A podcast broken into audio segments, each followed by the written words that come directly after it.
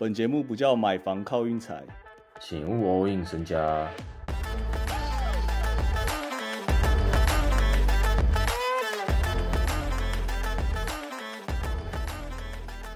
最近这一两天，我们听众好像直接暴增啊，害我有点紧张啊。现在推起来都有一点压力啊。首先，我想先讲啊，就是有新的听众以为我们都在用数据或是 AI 在下单。我跟你讲，保证不可能。我跟你讲，为什么不可能？请说，AI 不可能连续连续下五场雷霆。我可以跟我可以给你两个很好的理由，为什么我没有用 AI 下单？因为我有试过用 AI 下单这件事。第一个就是 AI 输了以后，你找不到战犯呐。就我们现在在下球，就是我们就根据球队近况在下，所以输了我们会有点心服口服，然后我们会检讨，就好像等下我就会检讨今天灰熊怎么输的这样。然后第二就是赌场 Vegas 他们也是在用 AI 在辅佐。怎么开盘的？那你觉得我做的模型有可能比他们屌吗？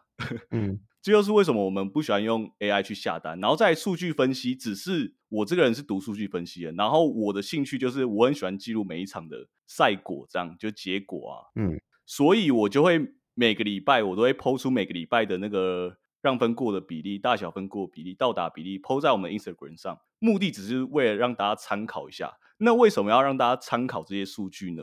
那就是根据有一个理论啊，叫蒙特卡罗理论啊。这个理论我们在节目上会一直提到它。那始终的观众也一定知道这是什么理论。那如果你是新的听众，你就去听我们第一集。虽然我们第一集那个声音有点破啊，然后那个互动有点差，但是 那个蒙特卡罗理论的观念，我觉得蛮重要的。那个就是我自己觉得有点像是赌场怎么在开盘的一个逻辑啊。然后你如果想要听。我们再重新讲一次的话，你就私信我们，我们就会重新再录一集蒙特卡罗理论，跟我们怎么下单给大家听，这样大概是这个意思。哦，对，然后再来，最近我们的节目真的有点闲话家常，是没错，就是没有在没有在认真分析那个就是球就是球赛或明天比赛，没有在认真分析，这不是坏事，因为我觉得有时候自己真的不觉得今天不知道推什么的时候。或是我们没办法去盘的时候，我觉得没有必要去硬推，你知道吗？嗯，所以我觉得反而去可以去有有时候去了解一些就是球员的近况或是他们的状态的时候，之后盘会比较好一点。对对对，就是我们也有一直在坚守一个信念，就是钱包要守住啊，你钱也要守住，也是一种赢，少输为赢。然后我们就一直提倡三个率。赔率、胜率跟纪律，你这三个盘好，你这三个这个，这种瞎鸡巴你也讲出口？什么什么什么？我也讲得出口啊！就真的是这样啊？是不是真的是这样嘛？我们从一开始就一直在提倡这三个，就是你赔率先算好，然后你赔率算好以后，你胜率掌握好，就是你胜率你不用到五十趴，你赔率只要算的够好的话，然后再你纪律你不要乱下嘛，那不就是这样吗？三率 啊。啊，我刚刚讲闲话家常啊，就是因为刚好明星赛前跟交易大限之前，我就一直觉得会怪怪，所以我们就一直有点在讲屁话，讲屁话。你就自己想嘛，你今天是一个上班族啊，你今天在台北上班这样，嗯，然后突然公司说，呃，下个礼拜可能人事调动哦，你有可能会被被调到什么高雄哦，被调到什么台中哦，然后再下个礼拜直接春节哦，放春节这样。啊！你跟我说你会认真上班，你跟我说你每天都会认真上班，我真的不信。我看现在有些球员真的是爱打不打，爱守不守的。这就是为什么我们这几天真的，我自己是需要检讨，因为我觉得我自己都推的蛮烂的。然后，对啊，差不多是这样啊。我觉得我们这几这几集的风格刚好跟以之前一阵子不太一样，然后刚好就不知道为什么最近那么多人涌入。还是就是这么多花边，所以就这么多人想听啊？我觉得有可能呐，有有可能大家会想听花边，是真的没错，有可能。好啦，我就不扯了，我们就直接来检讨一下今天灰熊跟暴龙的场。我跟你讲，还好今天还好，我们昨天没有没有下，他们今天一堆倒倒来倒去的要求，超难盘的感觉。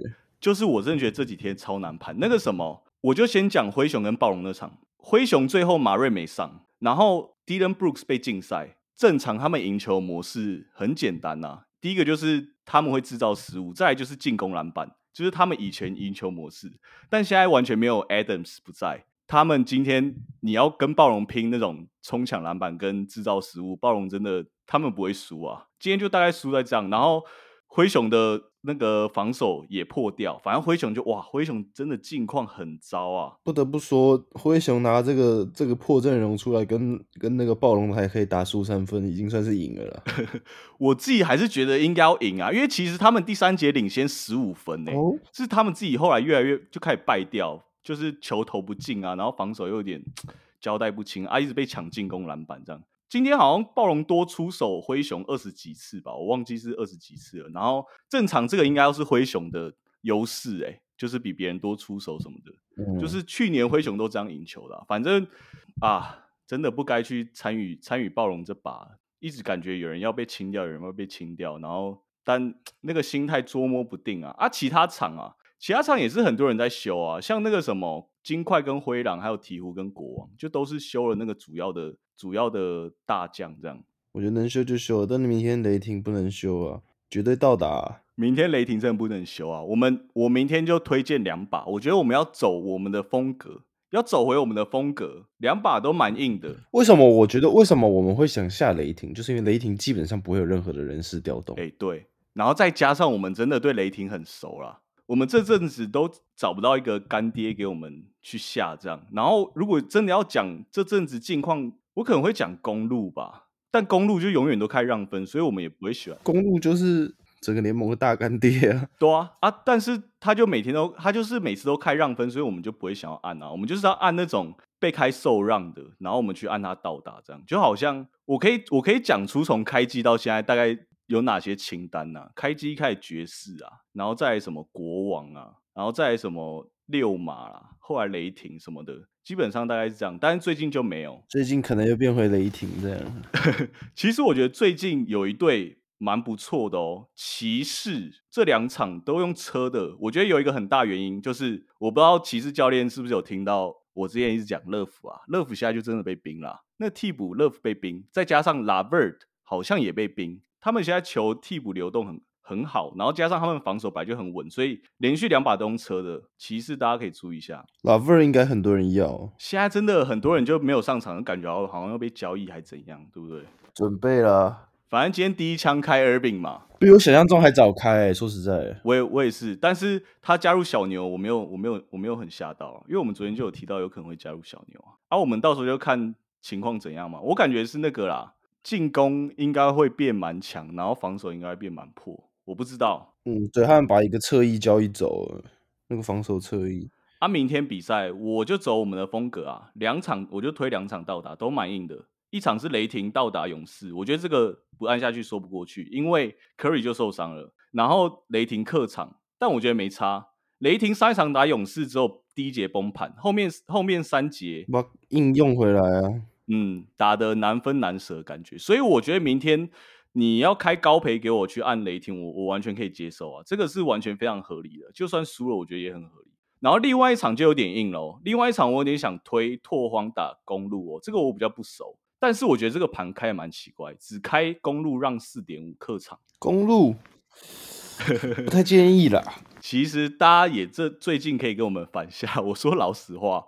我们一月旺成那样，然后最近三场很卡，最近三场有两场，严格来说，我觉得三场都算倒，啊，有两场是受让过，但没到达，但我们都推到达这样，然后有一场就今天灰熊这样。我本来从第一集就提倡，如果大家想跟我反下就反下吧，我明天就是要下这两把，然后我两把到达都有按，然后一赢一场我们就赢了嘛，就差不多这样啊。这不知道为什么今天讲起来比较严肃一点哦，不知道怎么说。节目最后我们要补充的，Hank，补充，我认为大家要下的话。